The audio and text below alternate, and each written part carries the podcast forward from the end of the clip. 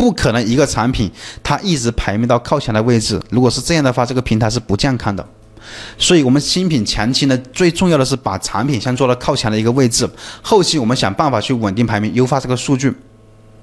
所以，当产品某项数据下降的时候呢，同行如果说它的数据比你的好，那么它就会排名排上去，你就会排名下降。特别特别是大促期间啊，就是你六幺八这种大促呢，都不叫是特特大的大促啊，那是你还看的不够明显的。双十一这种大促，非常的明显，因为人家包括六幺八马上要来了，下个月就六幺八了，也很快，也没有多少天了。你们在大促的时候，你可以发现你那个数据啊，很多人的数据最后就会跑得很快，而且现在。就不是现在提前之前，人家都已经开始做六幺八的一个准备了。你们现在去做的话呢，还有二还有差不多将近一个月吧。所以现在你都可以开始去做六幺八的一个准备了。你不做动作不做准备的话呢，你的数据量掉了的话啊，那么你的流量就会往下掉。有些人可能经常会问的一个问题就是：老师，我什么都没有做，怎么我的流量就下滑了？是什么原因？对，正是因为你什么都没有做，别人、你的同行、你的对手做了。你没有做，那么你肯定受伤的就是你自己。所以你一定要实时的去关注你的对手，他有做做在做这个动作，你也要做这些动作，不然他的数据往上增长，你的数据呢一动不动就会往下掉，是，对吧？所以一定要去优化啊！新开的店卖的第一单就签收，那可以啊，对不对？卖的第一单就签收了就 OK 啊。好，接着我们往下去讲解啊，高流量标题的打造公式。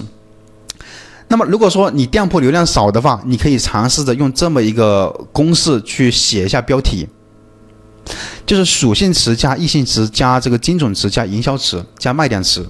当然，它们的顺序呢是不分先后的。我建议你主打的词放到前面。这句话是什么意思呢？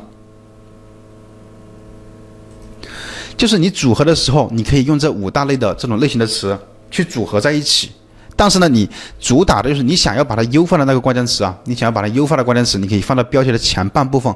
像你这个标题，我们先打随便打开一个产品，这是个商品的一个标题，你把你重点的词放到标题的前半部分呢，你的权重会更好一些，就这个关键词的权重会好一些，啊，会更高一点点。这是你们要注意的一个细节。然后你如果说你的商品，关键词不是很多，你写标题时候关键词不是特别多的话，你可以加一些营销词啊、卖点词呢。但营销词、卖点词它是没有什么流量的啊，没有什么人会去搜索的，所以说你关键词不多的时候，可以可以去加一些这种词。如果说你的关键词非常非常的多。你可以不考虑加什么营销词、卖点词，你只加精准词、属性词、意向词这三三大词就行了。反正看你的情况去加吧啊，你自己去灵活去运运用一下。然后你写标题呢，主要有第一点你要注意的就是你写标题要要用那个搜索人气要大一点的关键词。如果说你用的词都没人搜索，那么你的产品也是没有流量的，懂了吗？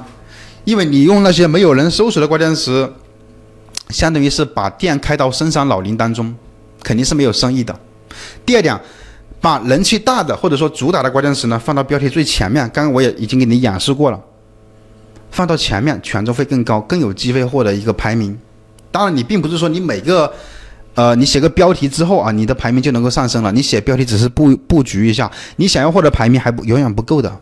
你想要获得更好的流量、更好的排名、更好的速卖通的一个推荐的话，你需要提升它的一个销量。让这个产品呢要有更更快的获取数据，比如点击率、停留停留时间、收藏，还有加入购物车这些数据，你都得提升上去，权重才会高。第三点，我们必须记住三个必须，必须要使用精准的关键词是比较好的，跟产品相关的关键词必须要。